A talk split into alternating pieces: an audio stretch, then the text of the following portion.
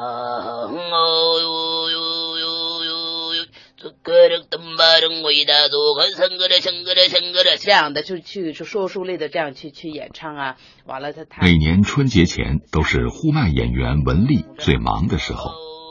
内蒙古民族艺术剧院春节文艺汇演，文丽的节目就是呼麦表演。文丽啊，这个叫啥了？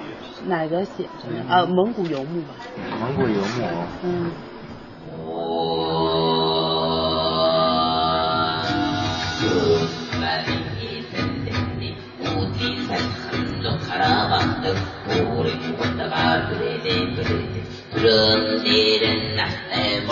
文丽是蒙古草原的孩子，出生在呼伦贝尔，是我国第一位呼麦女歌手。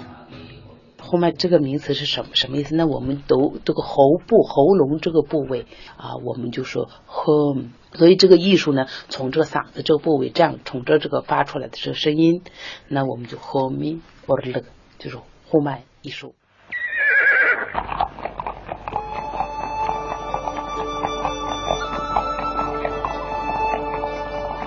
呼麦在蒙古草原流传了数百年，在内蒙古地区曾经一度失传。从一九九三年开始，一些蒙古族艺人一边挖掘整理，一边向蒙古国的老艺人学习，让古老的草原天籁重新复活。文丽就是其中之一。我以前一说呼麦，好人们不知道，人们叫我呼麦，人们那是我我的蒙古名叫苏伊拉塞汗，那他们。我出去演出，他们说不了我的名字，怎么说？他们就说呼麦，哎，呼麦过来，你张开嘴，我要看你的嘴，你嘴里含着什么东西？怎么会出来这种声音？文丽能从喉咙里发出四种不同音色的声音，有时像群山环绕，有时似打猎时号角齐鸣，有时细若游丝，有时又壮如红钟。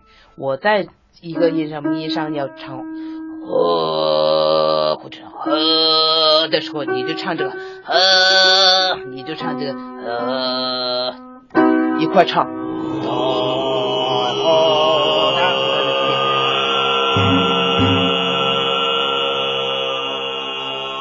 在文丽进行演出排练的时候，他的同乡小黑结束了在深圳的演出，赶回距离呼伦贝尔市区一百公里外的牧区新巴尔虎左旗。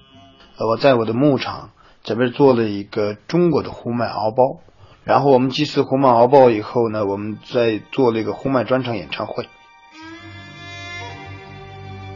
敖包是蒙古草原上常见的工人祈祷祭祀的场所。小黑的呼麦敖包顶端有代表呼麦的神灵画像，还有呼麦的蒙古语标志和英语标志。他希望。有更多的人了解呼麦，喜欢呼麦。现在的城市的孩子们和城市的人们想学呼麦的时候，他们不懂呼麦的真正的它的意义。希望他们来到草原，让他们去学一下，感受一下它大自然的美丽和人的人体音乐的美丽。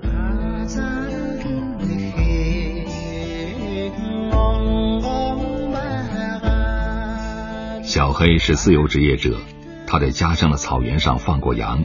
在北京的文化公司做过营销，现在一年中有一半以上时间是在各地演出。他喜欢把呼麦和其他艺术形式结合起来表演。去年就是和那个电子 DJ 也合作过，跟模特一起合作，尝试了一下。呃，这个感觉也是很好，因为呃，呼麦是一个很好的听觉感，模特是个很好的一个视觉感。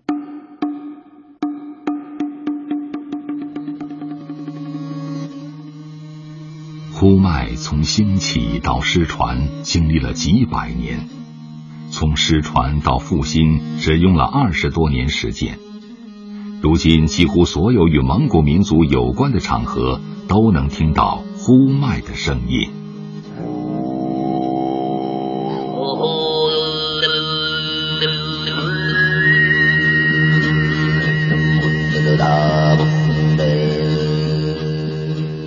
是阳春白雪，也可以是下里巴人，雅俗共赏，令人欣慰。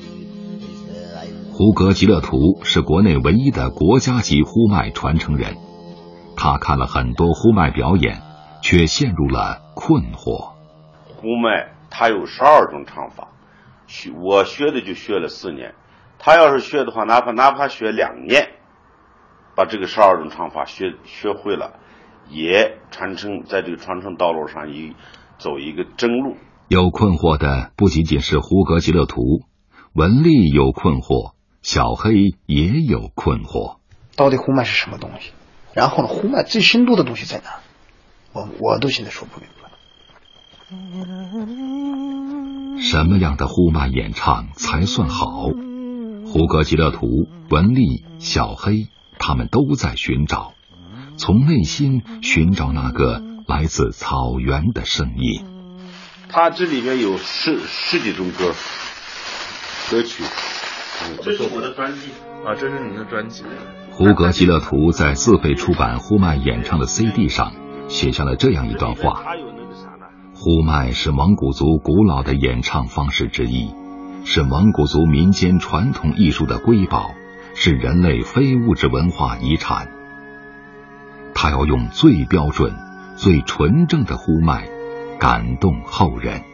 现在还有一个百分之四十的一直在努力。把这个呼麦呢是呃传承，可是这个当中呢是我特别佩服这些学生们。文丽正在努力把更多的蒙古族传统文化融入呼麦表演，他想让呼麦有更多的表现形式，承载更多的文化内涵，让呼麦走得更远。牧区现在都是放羊，都是骑摩托车了，不是骑马了。所以你说，下面的那个那个东西，你说大自然都在变化。你说想去那个原来的那种的大自然也没有了，这种游牧生活只能变成历史博物馆。所以我不想把这个艺术就是博物馆形式的在那放。零下四十七度，呼伦贝尔大草原迎来了几十年来最冷的一天。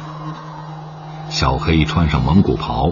来到呼麦敖包，厚厚的积雪发出咯吱咯吱的声响。他顺时针绕着敖包，一边演唱呼麦，一边将祈福的炒米抛向敖包。